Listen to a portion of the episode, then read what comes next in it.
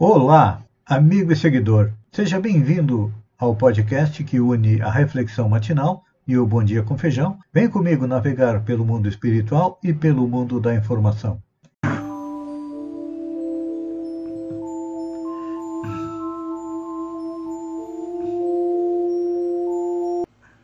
Olá, amigo e seguidor.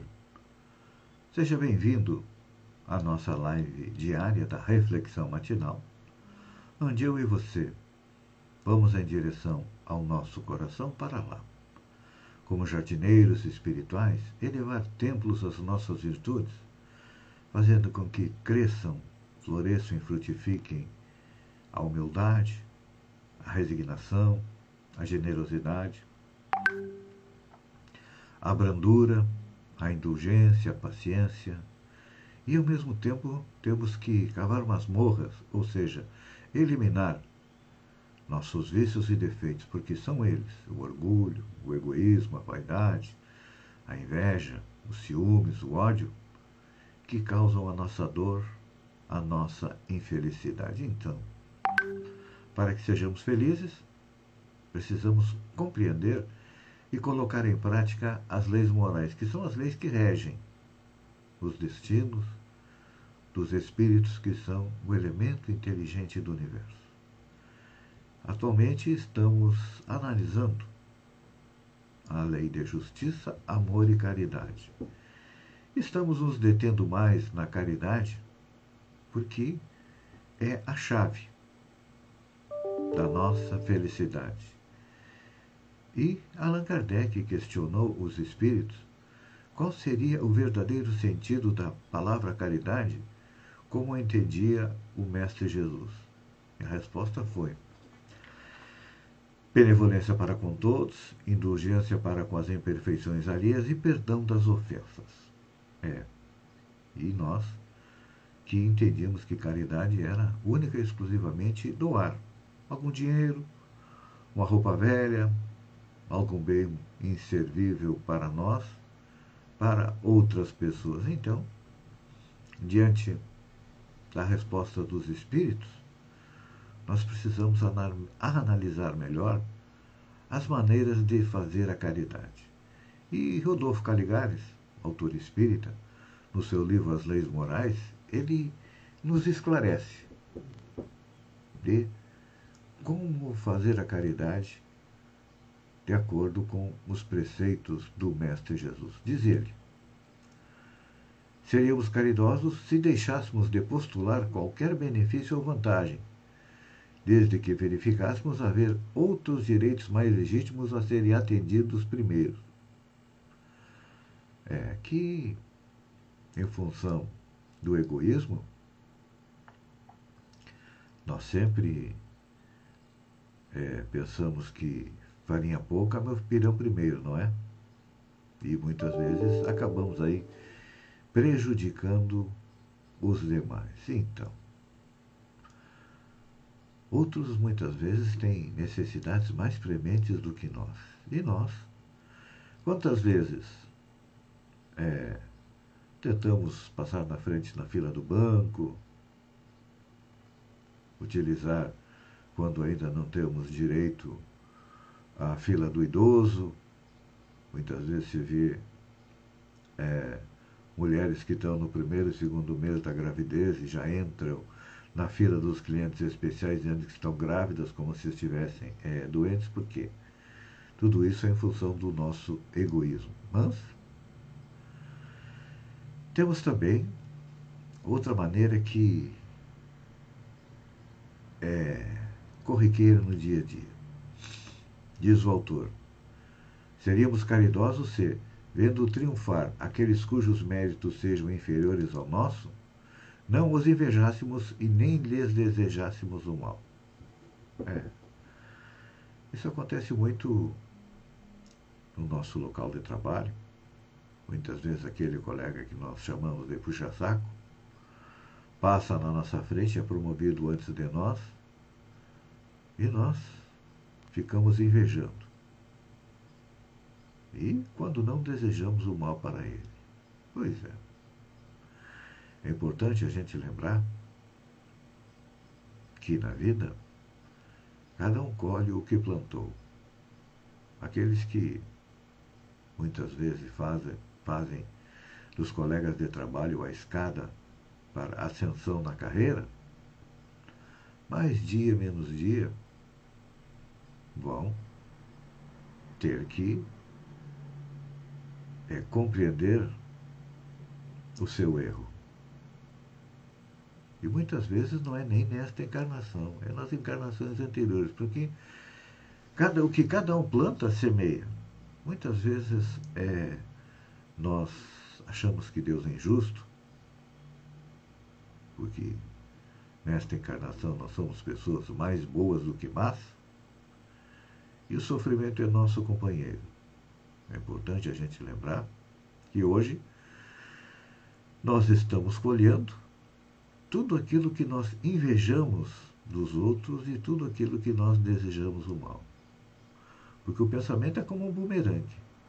Tudo aquilo que você emite para o universo, o universo devolve para você. Às vezes leva um tempo, meses, anos ou até encarnações, para que venhamos ser confrontados com os nossos erros. Outra dica é: seríamos caridosos se não desdenhássemos nem evitássemos os de má vida, se não temêssemos os salpicos da lama que os cobrem, e se lhes tendêssemos a mão amiga, ajudando-os a levantar-se e a limpar-se. Aqui, num primeiro momento, parece que temos que acompanhar os de má vida e nos chafundar na lama como eles, por exemplo, hoje.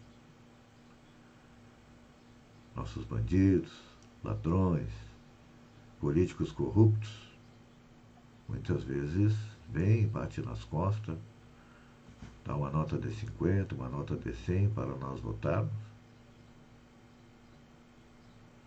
Se nós aceitamos, nós estamos, como diz aqui, sendo salpicados pela lama pela putridão do esgoto onde eles vivem. Mas, se ao contrário agradecêssemos e disséssemos: Olha, me desculpa, mas eu não aceito ser corrompido e acredito que você está agindo errado, nós estaríamos cumprindo a nossa missão alertando-os e pedindo para que deixassem a má vida. Isto é estender a mão. É difícil. Porque normalmente nós temos algumas reações diferentes. Quando se ouve ou se vê a notícia de um assalto, de uma morte, a nossa primeira reação é: tem que implantar a pena de morte no Brasil tem que matar todos os bandidos. E arminha na mão, como faz o nosso presidente Bolsonaro. Mas se, em vez disso, compreendêssemos que ali tem alguém que errou e que deve ser julgado, se for provada a culpa, condenado, cumprir a sua pena para voltar à sociedade. Muitas vezes Alguém que é contumaz no crime vai precisar de várias encarnações até que consiga te reerguer.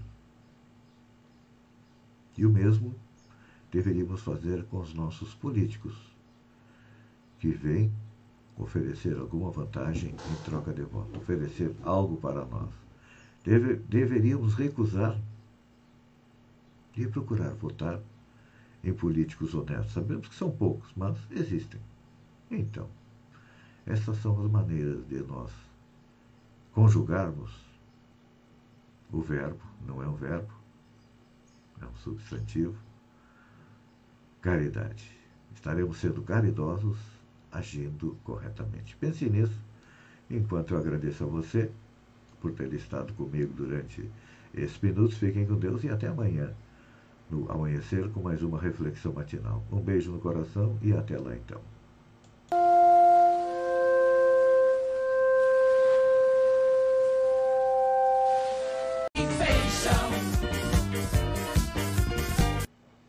Olá, amigo e seguidor.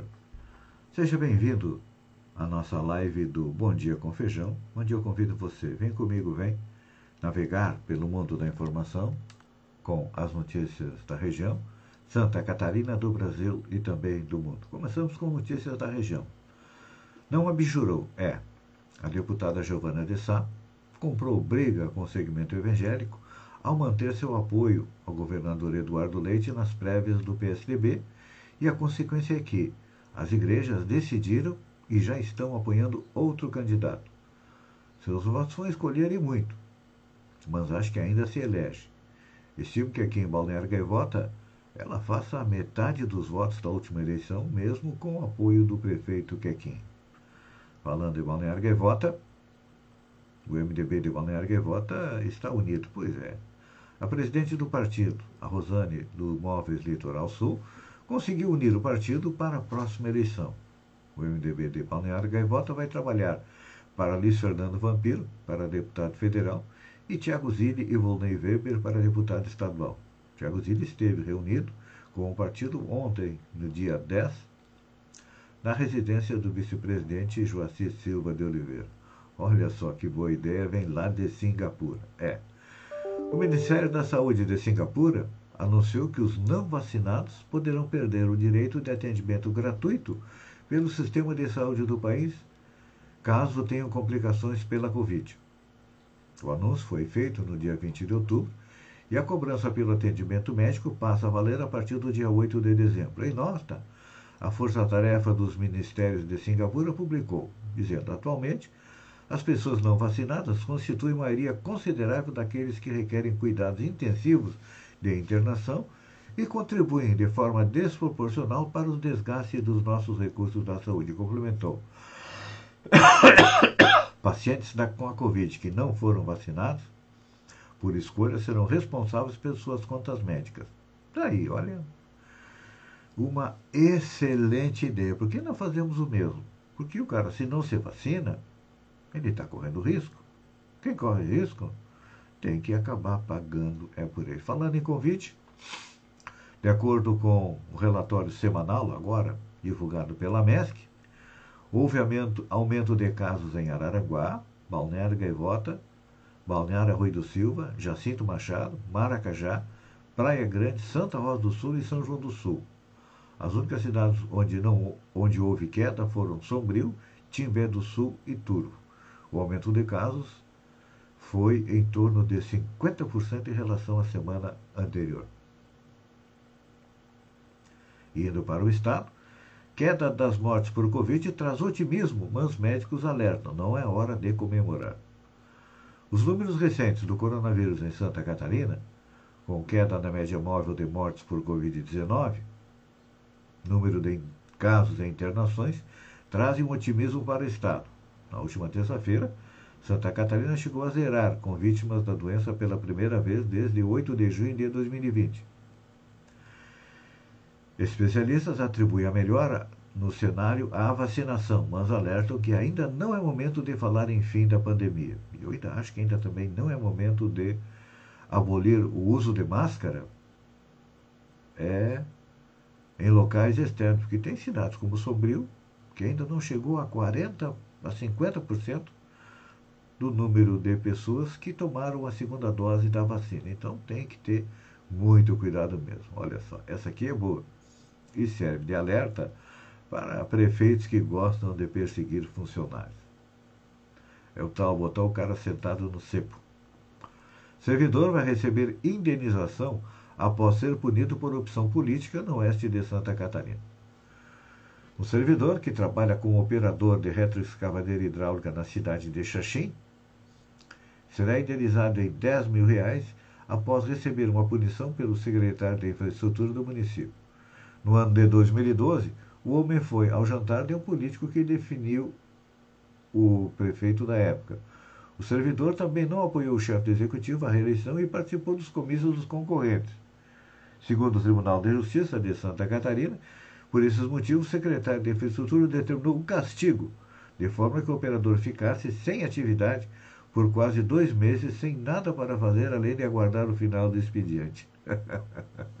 Olha, isso é corriqueiro aqui na região. Quem entrar com ação na justiça, com certeza vai ganhar é, um, algo semelhante aos 10 mil reais deste funcionário da prefeitura de Xaxim. STF conclui votação e suspende o orçamento secreto. O voto do ministro Dias Toffoli, na quarta-feira, dia 10, encerrou o julgamento virtual no Supremo Tribunal Federal sobre o chamado orçamento secreto. O placar ficou oito votos favoráveis à suspensão dos instrumentos, acompanhando o voto da relatora Rosa Weber, e dois contrários. Acompanharam Rosa Weber, Carmen Lúcia, Luiz Roberto Barroso, Edson Fachin, Ricardo Lewandowski, Alexandre Moraes e Luiz Fux. Enquanto que Gilmar Mendes e Cássio Nunes Marques, que são unha e cutícula com o presidente Jair Bolsonaro, acabaram é, votando contrário. E olha só, o vice-presidente Hamilton Mourão está se desgarrando do presidente Jair Bolsonaro. Mourão criticou o orçamento secreto e elogia a atuação do STF. O vice-presidente da República, Hamilton Mourão, disse ontem que a intervenção do STF foi oportuna no caso do chamado orçamento secreto e resultou em mais publicidade para as emendas do relator geral. É, o orçamento secreto era assim. O relator do orçamento tinha poderes de dividir dinheiro com os deputados e os deputados podiam trocar entre si. Por exemplo, um deputado do Amapá recebia uma emenda e fazia um negócio com o deputado do Paraná e aquele dinheiro, vamos dizer que seja para a compra do, do trator que está sendo investigado, a compra das é, tratores, retroescavadeiras com valor superfaturado, ia para o Paraná. O negociata tá boa, né? Então, acho que está certo o vice-presidente Hamilton Mourão. Essa aqui é boa. Astrólogo argentino acusa Palmeiras de feitiçaria. O Boca Juniors não teve grande desempenho nas últimas edições da Libertadores e a explicação pode estar em um trabalho de feitiçaria. Pelo menos, essa é a opinião do astrólogo argentino Giorgio Armas. Em entrevista ao jornal Olé, o astrólogo acusou o Palmeiras e outros times brasileiros de prepararem rituais dentro do vestiário do visitante no estádio La Bombonera, místico estádio do Boca Juniors. De acordo com Armas, como não era possível fazer nada dentro do campo, os times apelaram para a feitiçaria. Ele chegou até a falar na possibilidade de sacrifício de animais. Gente, se feitiçaria, candomblé, e outras práticas mágicas tivessem efeito, o campeonato baiano terminava empatado, né? Porque a Bahia é o berço do candomblé, da umbanda, da quimbanda. Então, gente, eu acho que esse astrólogo está vendo é, estrelas demais. Última notícia, Jeromel diz, acreditar na permanência na elite. Vamos lutar. Após vencer o Fluminense na noite desta terça-feira, o torcedor do Grêmio respirou, mas não respirou muito não. Mesmo com o gol de Diego Souza, conquistou os três pontos, mas ontem o meu internacional tropeçou na frente do Juventude, até com um gol contra, deixando o Juventude numa situação melhor que a do Grêmio. Acho que não tem escapatória. Tá no brete. Partiu Série B, amigo e seguidor. Obrigado pela companhia. Fiquem com Deus e até amanhã.